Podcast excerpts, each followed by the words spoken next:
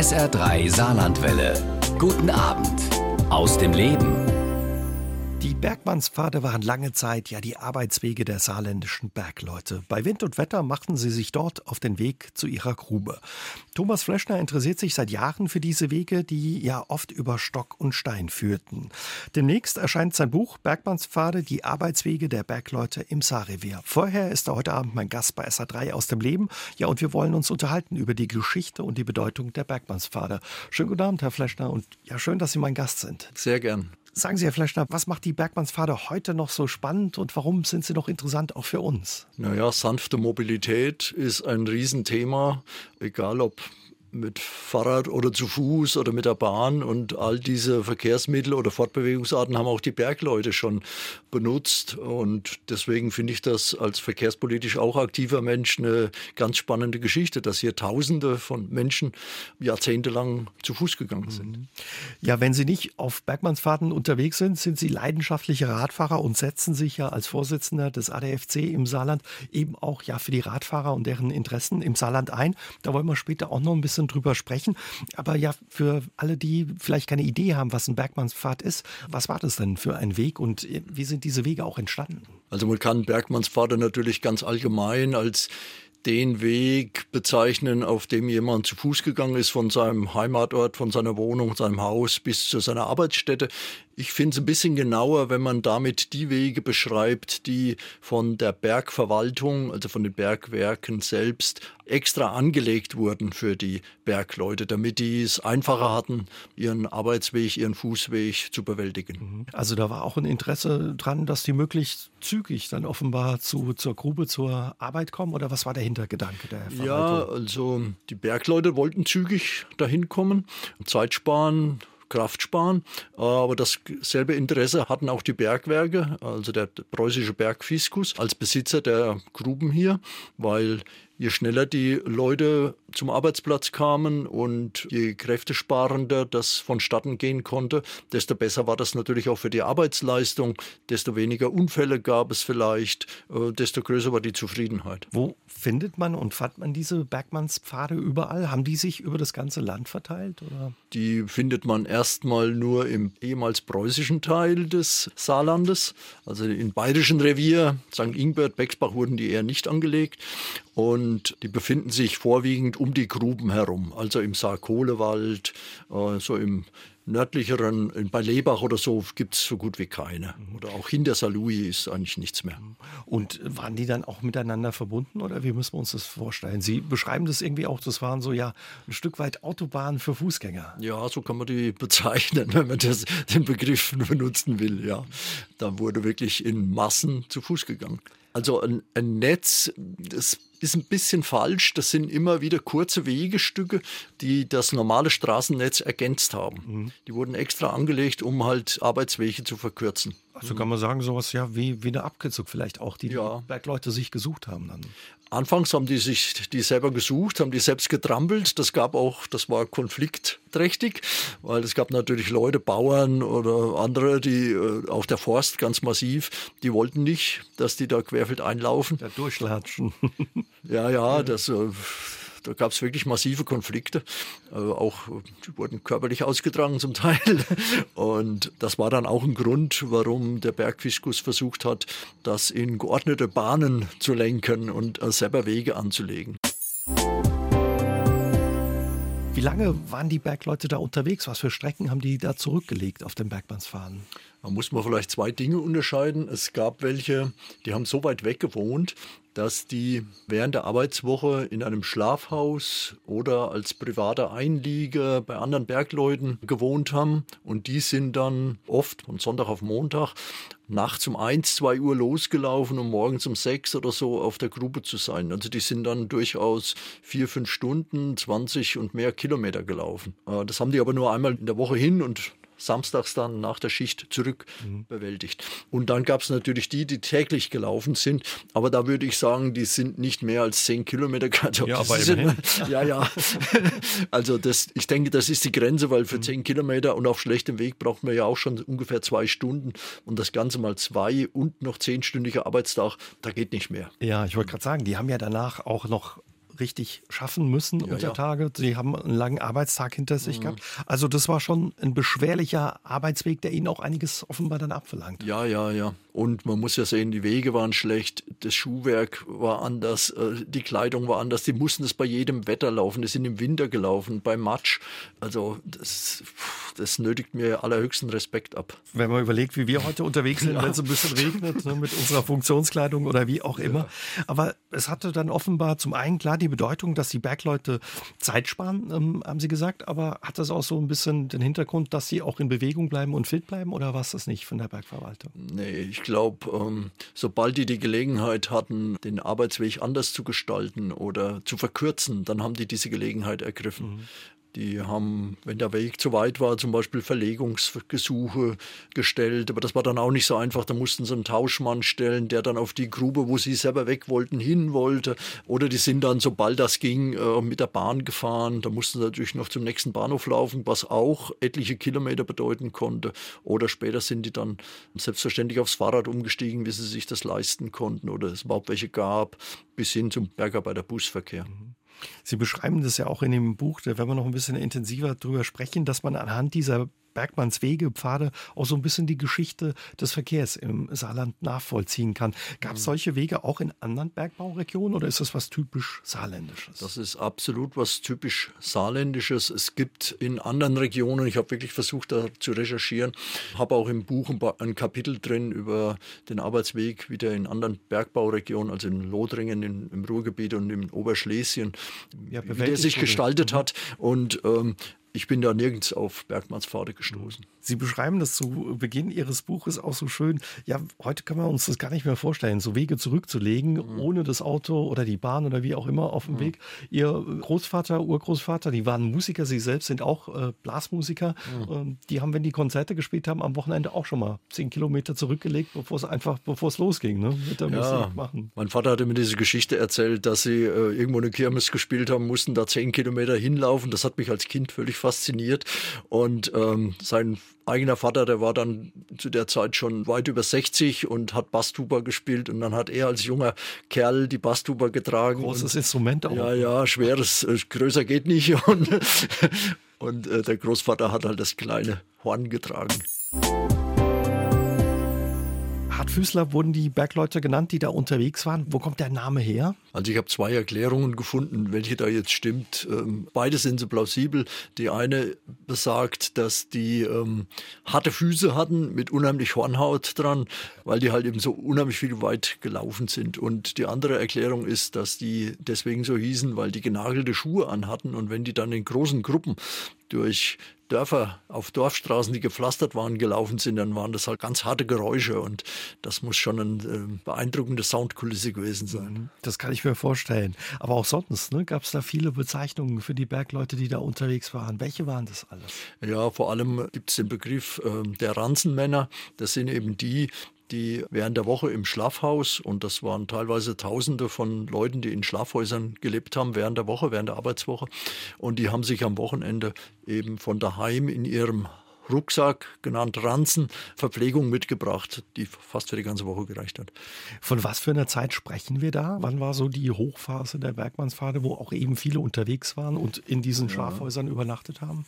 Also die Hochphase war, ich würde mal sagen, von 1870 bis nach dem Ersten Weltkrieg. Dann ging das ziemlich runter. Dann wurde langsam die tägliche Heimkehr möglich, äh, weil auch das Bahnnetz dann immer besser ausgebaut war. Die letzte Bahnstrecke, die da noch dazu kam, war äh, von Tolai nach St. Wendel. Gut, es gibt noch die Ausnahme im Ostertal, die wurde 1937, 38 wurde die fertig. Und dann war die tägliche Heimkehr möglich und äh, Wurde dann auch einfacher, dann eben für die Bergleute dann heimzukommen, beziehungsweise nicht so lange unterwegs sein zu müssen. ja, wobei das hat auch äh, es hat sein Für und sein Wider, weil wenn man dann täglich fährt und wohnt jetzt in Tolai, dann musste man erstmal ganz früh aufstehen, jeden Tag ganz früh aufstehen, um äh, zwei Stunden mit der Bahn auch noch zu fahren. Die Bahn war ja ziemlich langsam. Ja. Und ansonsten, wenn man einmal die Woche das gelaufen ist, war zwar der Fußmarsch härter, aber man hat es halt nur zweimal die Woche gemacht und nicht täglich, sondern. War dann eben näher am, am Bergwerk ja. dran. Sie sagen ja auch, die waren lange unterwegs, die Bergleute auf diesen Bergmannspfaden. Klar, da spielte sich dann auch eine, ein großer Teil des Alltags ab. Die haben viel Zeit mhm. da verbracht. Da hat sich auch eine Infrastruktur entwickelt entlang dieser Wege oder am Anfang der Ende der Wege. Wie müssen wir uns die vorstellen? Was hat sich da alles entwickelt? Ja, die Schlafhäuser waren ein Bestandteil. Dann sind die Wege natürlich, das waren jetzt nicht nur die Wege, da gab es, äh, da sind Brücken gebaut worden, da sind Geländer gebaut worden, da sind ganz viele Bahnunterführungen gebaut worden. Da findet man auch heute noch ein paar schöne Exemplare im Fischbachtal oder so. Und äh, es gab natürlich noch die Wirtshäuser, die haben auch zu der Infrastruktur gehört, zweifelsohne. Da ist man dann nach der Arbeit eingekehrt dann. Ja, nach der Arbeit oder auf dem Nachhauseweg. Das war eine problematische Geschichte, gerade am Lohntag, am Zahltag. Das Geld wurde ja bis in die 60er Jahre des letzten Jahrhunderts bar ausgezahlt und an diesem Tag oder zweimal im Monat ist das geschehen, hatten die ziemlich viel Geld in der, in der Tasche und wenn die dann heimgegangen sind, dann sind die schon mal sozusagen versackt und deswegen gibt es eben auch die Geschichte, dass dann die Ehefrauen vor dem Bergwerkstor gewartet haben und haben erstmal das Geld abkassiert. Und ihre Jungs äh, ja abgeholt, dass sie ja. nicht auf dumme Gedanken kommen, ja, ja. ihre Männer die hatten eine große Bedeutung, diese Bergmannspfade, beschreiben sie auch in ihrem Buch.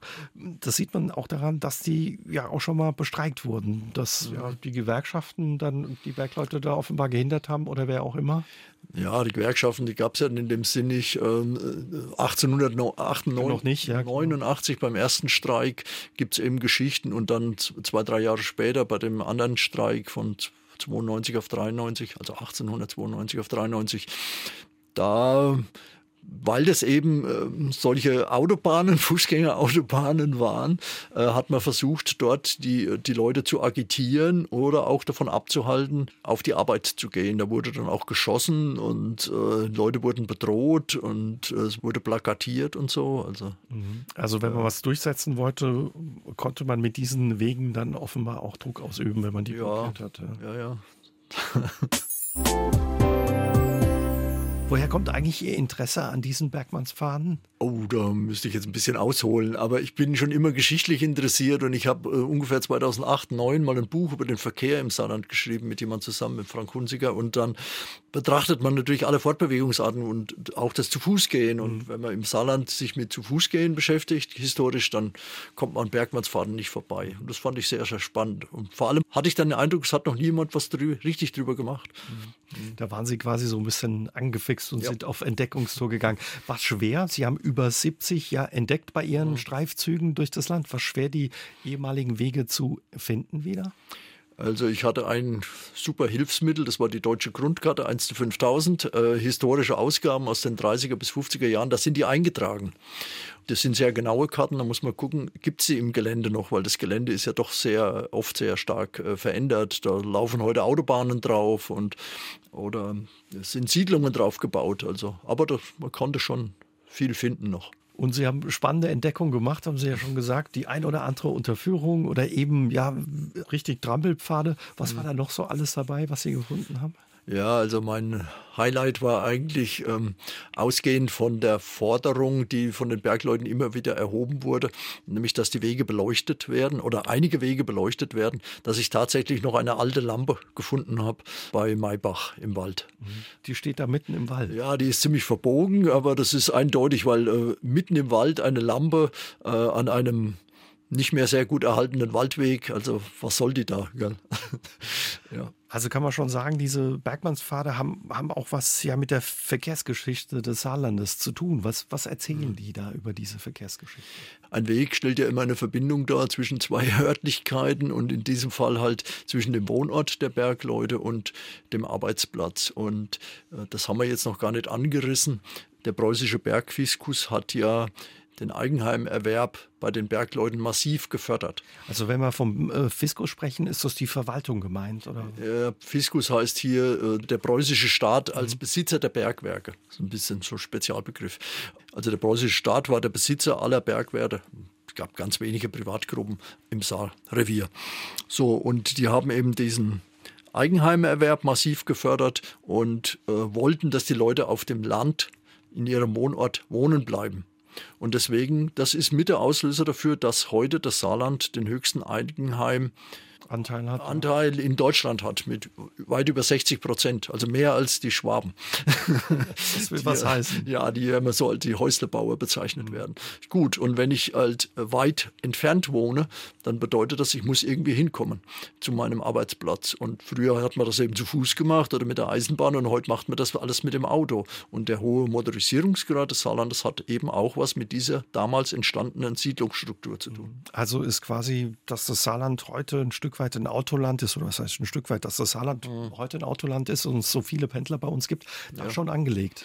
Ja, das ist äh, massiv gefördert worden, eigentlich schon in den in der Mitte des 19. Jahrhunderts. Mhm.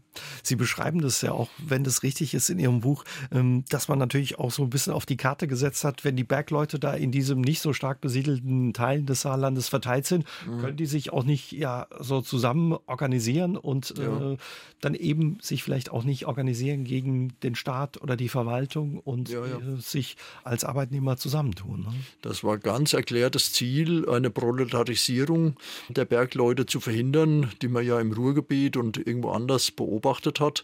Und das hat auch ganz gut funktioniert, weil die Sozialdemokratie hatte es fast nirgends so schwer in Deutschland Fuß zu fassen wie im Saarrevier. Ganz klar. Die haben eigentlich hier wirklich erst äh, sich organisieren können nach dem Ersten Weltkrieg. Hat natürlich, es gibt natürlich andere Faktoren. Man kann das jetzt nicht nur auf diese Siedlungsstruktur zurückführen. Aber das, das hat eben dann da mit reingespielt. Ja, ja, das hat er mit reingespielt. Mit dem Fahrrad hat sich das dann verändert. Dann wurden die Bergleute wieder auf eine andere Art mobil. Später mhm. kam der Zug dazu und dann eben ab den 50er Jahren auch, dass viele ein Auto hatten.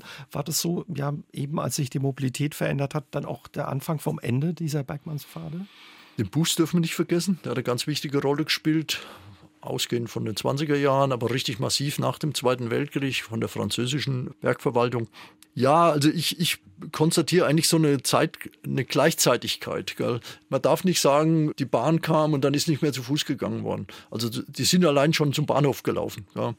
Und ich habe, das war wirklich eine, auch eine tolle Entdeckung, ähm, noch Unterlagen gefunden, dass noch in den 50er Jahren 1950er Jahren Bergmannspfade gebaut wurden, wo auch gelaufen wurde. Und habe im Wald bei Brefeld tatsächlich noch die Stufen gefunden, die sind da noch. Und man sieht auch ganz deutlich, dass es ähm, einen bergbaulichen Hintergrund hat, diese Treppe, weil das sind so Bretter in den Boden eingelassen worden und die werden stabilisiert durch Bohrgestänge. Da sieht man noch den Halteknopf am Eisen. Aber eigentlich dann schon ja eine moderne Form der Bewegung oder des Weges auf den Arbeitsweg, dass man unterschiedlich zu Fuß unterwegs ist, wie genau. Sie zu Beginn gesagt haben, vielleicht mit dem Fahrrad, ein Stück ja. mit dem Zug fährt. Ja. Immer was sich angeboten hat, was am schnellsten ging. Also Zeitersparnis war das oberste Ziel eigentlich. Rainer Knaut hat sich bei uns im Studio gemeldet und äh, würde gerne von Ihnen wissen, wie das war ja mit, mit den Grenzgängern und den Grenzpendlern, die es ja auch schon immer im Saarland gibt. Gab es da ja, Sonderregeln für den Schaffweg, wie er sagt, wenn die über die Grenze mussten? Ja, also der Schafferweg von St. Nikolaus zum Remotschacht in Lothringen drüben, der ist mir bekannt, bin ich auch abgegangen. Diese Grenzbeziehungen, die muss man äh, differenziert sehen nach, äh, wie soll ich sagen, nach Zeitalter. Zwischen 1871 und 1918, wo das, wo Lothringen als Reichsland zum Deutschen Reich gehört hatte, hat die Grenze eigentlich keine Rolle gespielt. Das wurde natürlich dann anders, vor allem äh, wie die Nazis in Deutschland an die Macht kamen und das Saargebiet noch zwei Jahre lang unter Völkerbundsverwaltung stand. Da hat die Grenze rüber, also zum, zum Deutschen Reich war eine ganz, hatte eine ganz andere Bedeutung mhm. auf einmal. Gell? Von den Nazis regiertes Deutschland und hier eben noch freiheitliches System. Und zwei Jahre später, ab äh, wie dann hier auch die Nazis an die Macht gewählt worden waren, dann wurde die Grenze nach Lothringen, nach Frankreich rüber natürlich eine schwierige. Und die Nazis haben dann auch versucht, die Grenzübergänge wegzunehmen und das zu kontrollieren, wo die Leute rübergegangen sind. Dann wurde geschmuggelt. Es wurde auch versucht, politisches Propagandamaterial rüberzuschaffen durch die Bergleute, die auf den lothringischen Gruppen gearbeitet haben. Also das muss man wirklich äh, zeitlich differenziert betrachten. Sie werden regelmäßig ja angefunkt von ehemaligen Bergleuten oder wenn es um das Thema Bergmannspfade geht. Im vergangenen Jahr gab es ja eine tolle Entdeckung. Zwei Rentner haben bei Eppelborn-Wiesbach einen alten Bergmannspfad im Hahnwald entdeckt. Mhm. Was hat den ja so besonders gemacht und so spektakulär, diese Entdeckung? Ja, der ist noch sehr gut erhalten. Der war halt unter einer Humusnadelschicht. Davon war der bedeckt, aber die wussten, dass der dort lief, weil ihre Eltern sind da noch auf die Grube gelaufen. Und es war so ein Kindheitstraum, den mal auszugraben. Und ähm, ja, der ist, ist schon sehenswert. Und offenbar einer der ältesten Bergmannspfade, die es noch gibt im Saarland, oder? Ich habe dann interessanterweise in, in meinen Aufzeichnungen Sachen gefunden, wo der Bau beschrieben wurde, die ganze Problematik, die hat sich oft über Jahre hingezogen, von, vom Wunsch, vom geäußerten Wunsch der Bergleute bis zur Eröffnung sozusagen. Und äh, da kann man ziemlich genau feststellen, dass der aus der ersten Hälfte der 1890er Jahre stammt. Also ist jetzt nicht einer der ältesten, die, die gab's, es gab auch schon welche von 1850, 60, so erste, ja. Gibt es da eigentlich noch viele Quellen, Urkunden und Dokumente über diese Wege und ja, das Thema auch? Also einer meiner Hauptquellen war neben dieser deutschen Grundkarte, waren Akten der verschiedenen Berginspektionen, elf Stück gab es davon zu der preußischen Zeit. Da gibt es hunderte Seiten dicke Akten von jeder Berginspektion über den Wegebau in der jeweiligen Berginspektion. Also da findet man jede Menge Unterlagen. Ja, das ist allerdings ein bisschen mühselig, weil die sind noch in Süderlin, handschriftlich. Ja. da musste ich mich auch noch mal reinfuchsen. Ja. Sie sind von Haus aus Bibliothekar, also ja. auch vertraut eben mit solchen Recherchen und auch Quellen. Aber das ist dann schon Arbeit, sich da reinzuwühlen und auf Entdeckungstour zu gehen. Waren, waren schon viele Stunden, die ich da gesessen habe und habe versucht, das zu entziffern. Sie waren ja, wie Sie uns verraten haben, in der vergangenen Stunde auch viel unterwegs dann eben im Land. Mhm. Über 70 dieser äh, mhm. Bergmannspfade haben Sie entdeckt. Wahrscheinlich auch Ecken des Saarlandes äh, gesehen, die Sie so nicht entdeckt hätten ohne ja, das sind, das sind jetzt nicht die touristischen Highlight-Ecken, aber das war unheimlich spannend. Also ich war wirklich in vielen äh, Orten und, und Waldstücken und auf Wiesen, wo ich sonst, glaube ich, nicht hingekommen gekommen wäre. Mhm. Was ist aus diesen Bergmannspfaden dann geworden, als man sie nicht mehr gebraucht hat, als die Bergleute mit dem Auto auf die Grube gefahren sind? Teilweise ist da die Autobahn drüber gebaut, da oben bei Uchtelfangen. Ganz viele sind heute stinknormale Waldwege.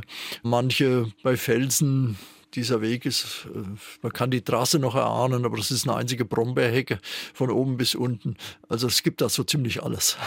Teilweise sind es auch Wanderwege heute oder Teile ja, von Wanderwegen. Ja, ja. Das finde ich ein bisschen schade. Also es gibt Rundwanderwege, die sich dem Bergbauthema widmen, dann heißt es in der Beschreibung immer, ja, dieser Weg, der verläuft auf ehemaligen Bergmannspfaden, aber welcher Weg das jetzt wirklich war, welches Wegestück, weil das, die sind ja nicht im Kreis gelaufen wie so ein Wanderer, ähm, das wird dann oft nicht beschrieben oder meistens eigentlich nicht beschrieben. Sie haben auch viele Bergleute, Bergmänner getroffen, die Ihnen ja die Geschichten erzählt haben oder ein bisschen mhm. Äh, geholfen haben bei der Recherche. Ja, ja. Was haben die für Geschichten erzählt?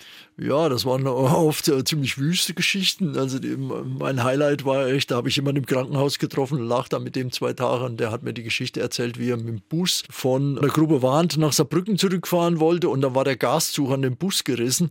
Aber Bergleute wissen sich immer zu helfen und dann wurde einfach hinten in diesen Bus ein Loch reingemacht. Einer musste sich auf die Rückbank setzen und vorne der Busfahrer hat dann immer gesagt, so jetzt Gas geben und dann hat er hinten dem Gaszug durch dieses Loch gehabt und hat dann also, äh, gezogen und hat Gas gegeben. So sind die bis nach Saarbrücken gefahren.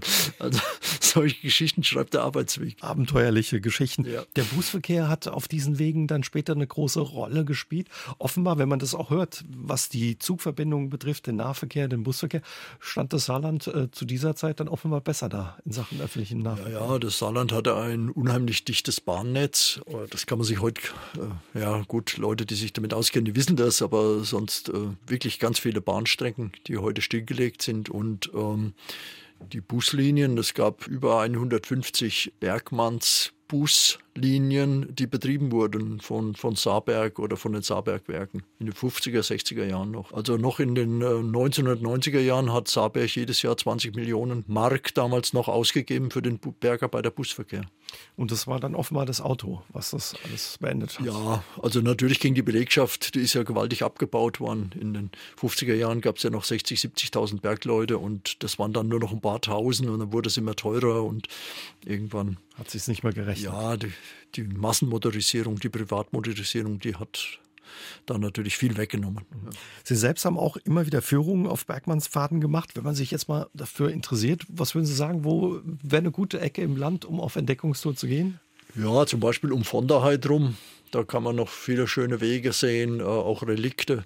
Und ähm, dort habe ich auch, im, oder im Steinbachtal, ja, also vor den Toren der Stadt hier im Urwald, ist sowieso eine super schöne Ecke. Also dort kann man einiges sehen.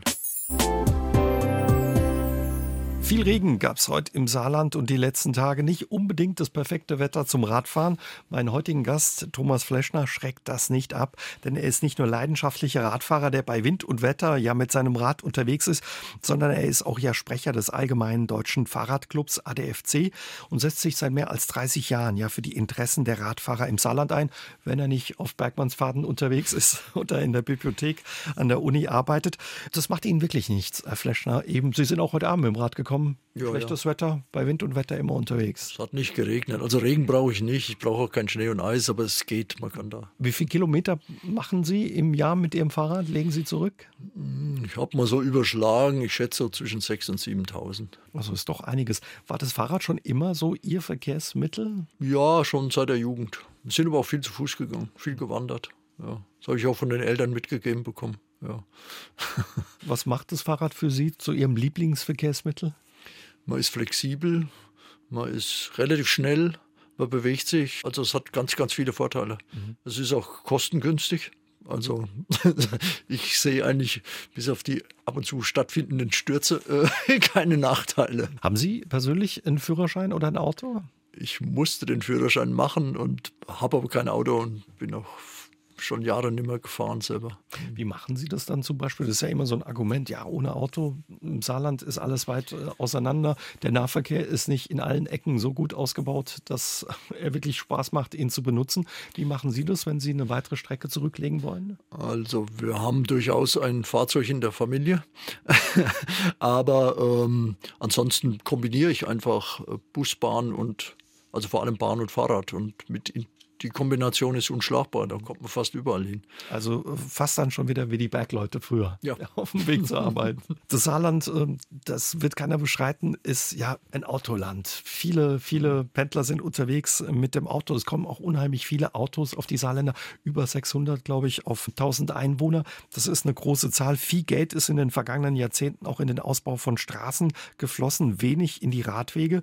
Da wundert es nicht, dass das Saarland auch, ja, was das Alltagsradeln betrifft, bundesweit weit abgeschlagen ist. Vier bis fünf Prozent sind es im Saarland, die das Rad im Alltag nutzen. In anderen Städten sind es ja über 30 oder 40 Prozent. Ja. Wo hängt es, dass man da so hinterher ist? Ja, gut, das ist, kann man natürlich nicht monokausal erklären. Das ist historisch herzuleiten.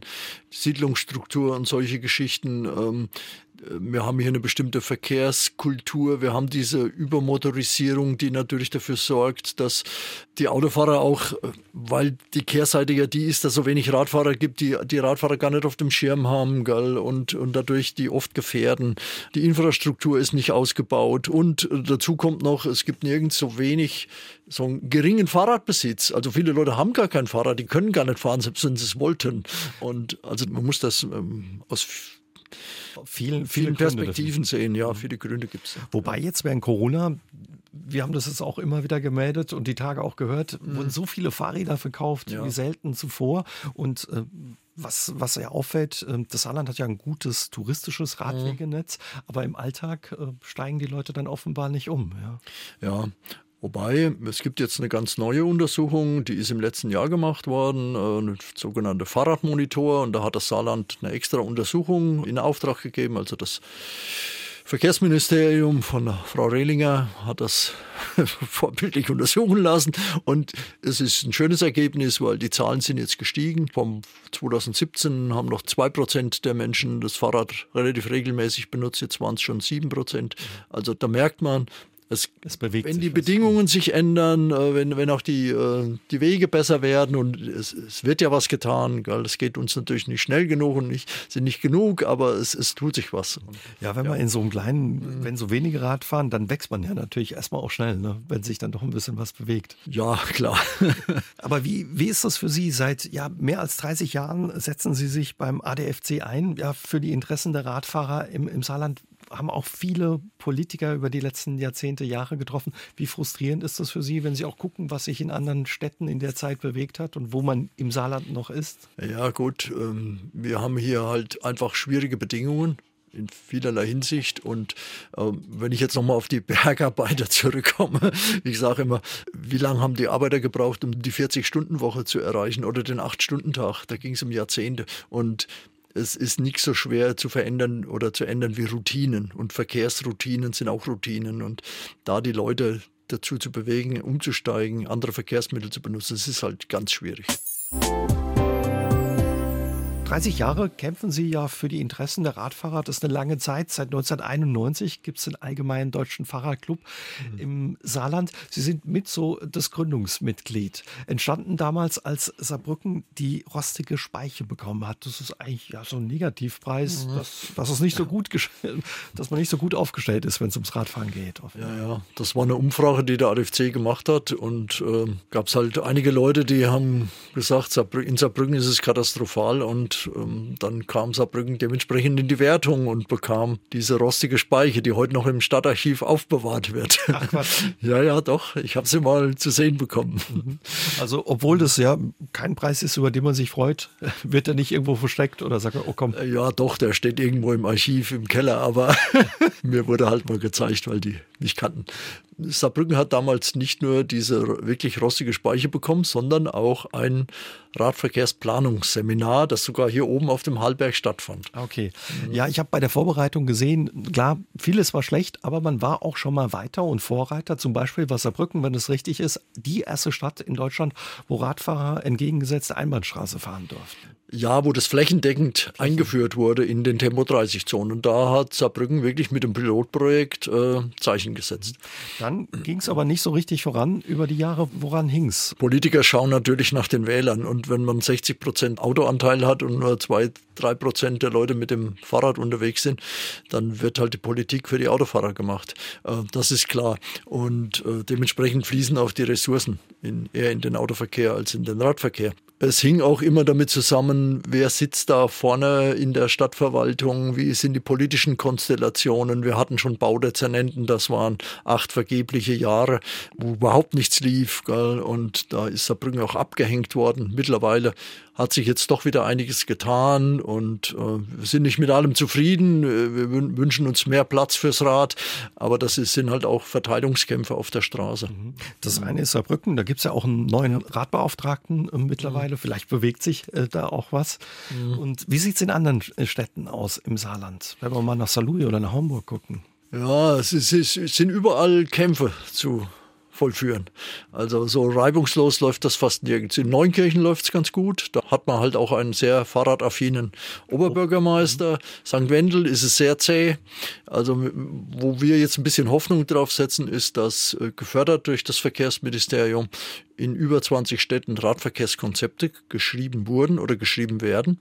Und da gilt es jetzt in den nächsten Jahren natürlich Druck zu machen, dass die auch in die Umsetzung kommen, dass die nicht in den Schubladen verschwinden. Liegt es dann wirklich an den handelnden Personen hauptsächlich oder auch am Personal, dem Geld, dass es dann nicht vorangeht? Sie haben ja schon gesagt, klar, floss viel in die Straßen, aber. Ja, im Moment liegt das Geld ein bisschen auf der Straße. Wir sehen leider, dass bedingt durch die Schuldenbremse zum Beispiel und die äh, kommunale Überschuldung oft zu wenig Personal da ist, ähm, auch Förderanträge zu stellen. Da muss die Landesregierung sich gute Gedanken machen, wie sie diesem Problem Herr wird. Ganz guten Ansatz haben sie im Landkreis St. Wendel und jetzt auch in Merzig. Die wollen einstellen Radverkehrsplaner für den ganzen Kreis, weil eben eine kleine Kommune sich nie einen Radverkehrsplaner leisten wird können. Und es gibt eigentlich nur einen richtigen, das ist, das ist in Saarbrücken, in der Landeshauptstadt, ein Mensch. Andere ja, Bundesländer greifen dann eben diese Gelder wahrscheinlich ab, wahrscheinlich ja. Bayern, Baden-Württemberg. Mhm. Gibt es so Städte, Regionen, wo Sie da manchmal auch als ja, Interessensvertreter der Radfahrer mit, mit einer Träne im Knopfloch hinschauen auch? Ja, es gibt Städte wie zum Beispiel Karlsruhe, das ist ja gar nicht so weit weg. Die haben auch jahrelang wenig gemacht und dann haben die sich mal ähm, gesagt, so jetzt wird der Radverkehr hier gefördert. Die Stadt ist natürlich anders strukturiert, das kann man jetzt nicht so wirklich vergleichen, hat sich auch viel mehr Geld, aber die sind beherzt dran gegangen und dort hat sich ganz viel getan. Die sind dann auch in den entsprechenden Rankings nach vorne geschossen. Also heute eine Radfahrerstadt. Ja, ja, kann man sagen. Häufig ist ja ein Argument auch, ähm, ja, dass es die Landschaft eben auch ist, das Hügliche. Mhm. Ist, ist es ja sicherlich mit einem Grund, aber ja, das war ein Grund, aber weniger jetzt so von der Anstrengung her, würde ich mal sagen, sondern eher von den Raumverhältnissen. Also wenn man in so einer Mittelgebirgslandschaft, äh, da hat man oft sehr enge Tallagen, da sind einfach die Straßen nicht so breit. Wir haben nicht solche Straßenverhältnisse wie in Berlin, wo wir viel Platz haben. Bei uns ist das alles viel umkämpfter. Wir haben schon relativ schmale Bürgersteige, dann haben wir auf beiden Seiten der Straße Parkdruck durch parkende Autos, durch die hohe Motorisierung und da jetzt noch was Vernünftiges zu machen für den Radverkehr, das ist halt auch schwierig. Eigentlich müsste man an die Parkplätze ran. Ja, wollte gerade sagen, das funktioniert wahrscheinlich dann nur, wenn man anderen was wegnimmt, ja. in dem Fall den Autofahrern. Aber das ja, traut man sich wahrscheinlich nicht, oder? Ja, das ist das Problem. Da muss wirklich viel politischer Wille da sein. Wie ist es eigentlich, wenn wir zu unseren Nachbarn über die Grenze nach Frankreich schauen? Also Frankreich hat zwar eine super lange, tolle Radsporttradition, aber im Alltagsradverkehr ist dort lange Jahrzehnte fast nichts passiert. Aber die sind seit, ich sage jetzt mal zehn Jahren etwa massiv dran, Paris mit dem Fahrrad zu fahren, völlig easy mache ich ab und zu mal. Oder in Nantes, unserer Partnerstadt, also von Saarbrücken, gell, auch unheimlich viel gemacht. Aber nicht nur für den Radverkehr, auch für die Fußgänger und Straßenbahnen. Mhm. Also da bewegt sich was. Mhm. Wenn das Saarland da nicht weiter noch abgehängt werden möchte, muss man sich auch bewegen. Ja, also mehr Radverkehrsförderung ist ein Gebot der Stunde auch wenn noch Luft nach oben ist, was ja das Radfahren im Alltag im Saarland betrifft, hat sich doch auch viel getan in den vergangenen Jahren oder sagen wir einiges hat sich äh, getan. Sie mussten aber auch wahrscheinlich dicke Bretter bohren, oder? Ja, das hat man immer wieder leider zu erleben, ähm, dass selbst Infrastrukturelemente, die irgendwo anders schon seit 20 Jahren sich bestens bewährt haben, dass man da massive Kämpfe führen muss im Saarland, um die irgendwo durchzudrücken. Ich vergesse nie, wir waren mal in einer saarländischen Mittelstadt und da mussten hochrangigste Beamte aus dem Verkehrsministerium anrücken, um einen Verwaltungsmenschen aus dieser Stadt davon davon zu überzeugen, dass er eine kleine Einbahnstraße in Gegenrichtung öffnet. Also da fragt man sich manchmal schon, wo ist man hier? Aber Sie haben über all die Jahre auch bei diesem Widerstand oder diesen dicken Brettern, die Sie bohren mussten, nicht gesagt, ah, das wird mir zu viel, ich, ich habe ich hab keine Lust, keinen Bock mehr. Nee, selten. Also man kommt mit unheimlich vielen engagierten Leuten zusammen, mit ganz interessanten Leuten. Und das Thema Fahrrad, das ist auch so vielfältig. Wir arbeiten an Schulen mit Kindern, wir haben Reparaturwerkstätten, wir machen eine Fahrradbörse. Und das sind viele Anlässe, wo man einfach dann mit Leuten zu tun hat, die hinterher glücklich weggehen und dann hat man selber auch ein gutes Gefühl. Und das äh, gibt immer wieder auch die Kraft und Energie, da weiterzumachen. Wie ist es mit Ihnen, wenn man ja bis zu 7000 Kilometer Rad im Jahr fährt? Klar, man ist wahrscheinlich fitter, aber was macht das auch äh, mit einem so fürs Wohlbefinden? Ich erzähle jetzt mal gar nicht von mir, aber ich, ich habe schon Leute gehört, die haben gesagt, wenn sie mal abends nach der Arbeit nicht mit dem Fahrrad heimfahren können, dann sind sie ganz unleidlich. Also äh, körperliche Bewegung, das weiß man ja heute mittlerweile, ähm, die ist so gut, äh, so wichtig auch für das seelische Wohlbefinden. Gell?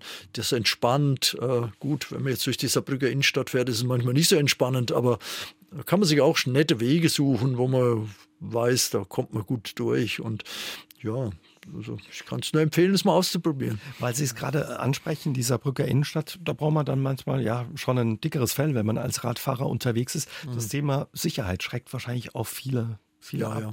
Das ist der Hauptgrund, warum die Leute nicht fahren, weil sie die Bedingungen nicht vorfinden, wo sie sich sicher fühlen, wo sie sich wohlfühlen. Ja. Und es sind ja nicht nur die, die wirklich stattfindenden Unfälle, es sind ja die ganz, ganz vielen beinahe Unfälle. Wo es noch gut geht. Ne? Wo es noch gut geht, wo man aber dann denkt, oh, Also wenn es jetzt ein bisschen anders gelaufen wäre, dann würde ich jetzt da liegen. Gell?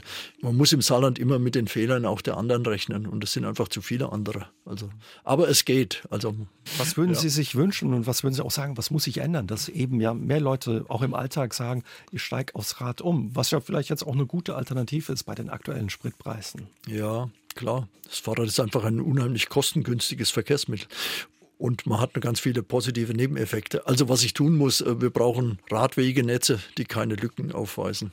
Es ist halt leider immer noch so da, wo es eng wird, wird nichts gemacht für den Radverkehr. Da müsste man halt schon anders rangehen. Also das ist eigentlich das Allerwichtigste. Und eine Verlangsamung des Autoverkehrs, also ein flächendeckendes Tempo 30 in unseren Städten, das fände ich auch eine ganz wichtige Geschichte. Da hat sich Saarbrücken ja, was die Innenstadt oder Teile der Innenstadt betrifft, ja, ja. auf den Weg gemacht. Glauben Sie, wenn sich das verändert und wirklich auch mehr sich äh, ja, sagen, ich setzt vielleicht im Frühjahr, im Sommer aufs Rad, dass auch ein Autoland wie das Saarland sich zu einem Radland entwickeln könnte? Ja, wir werden sicher nie so holländische Verhältnisse erreichen oder erst irgendwann, wenn ich nicht mehr bin.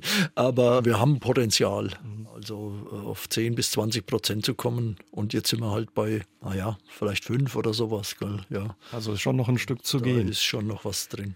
Der politische Wille, wenn ich Sie vorhin mhm. richtig verstanden habe, ist zumindest in einigen Ecken des Landes dann offenbar da, oder? Ja, würde ich schon sagen. Also wir wollen ja auch die Leute stützen, die, die versuchen, was zu tun. Und, und die anderen kritisieren wir eben.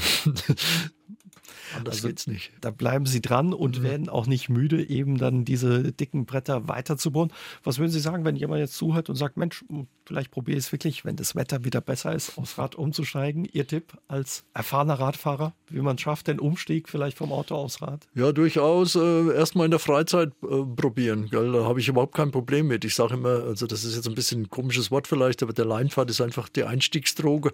Und dann merkt man, dass das Spaß machen kann und gewöhnt sich auch und baut ein bisschen Kondition Kondition auf und hat fahrerisches Können und so weiter. Und dann einfach einen, einen schönen Weg suchen, gell, der vielleicht ein bisschen ein Umweg ist, aber wo man sich gut fühlt. Mhm. Und da, wo man sich gut fühlt und äh, wo es schön ist, da kommt einem der Weg auch subjektiv kürzer vor. Also insofern ist das gar nicht so der große Nachteil. Also, vielleicht probiert es ja der ein oder andere und ja, lässt das Auto stehen und wenn das wieder Wetter wieder schöner ist, nimmt das Rad und vielleicht auch um den einen oder anderen Bergmannspfad dann eben zu entdecken. Herr ja. Fleschner, vielen vielen Dank, ja, dass Sie uns heute Abend mitgenommen haben auf diese Tour zu den Bergmannspfaden, aber auch eben so ein bisschen einen Blick mit uns geworfen haben auf den Radverkehr im Saarland. Vielen Dank für Ihren Besuch. Sehr gern. Aus dem Leben. Der SR3 Talk am Dienstagabend ab 20.04 Uhr gibt's auch zum Nachhören auf sr3.de, auf YouTube und in der ARD Audiothek.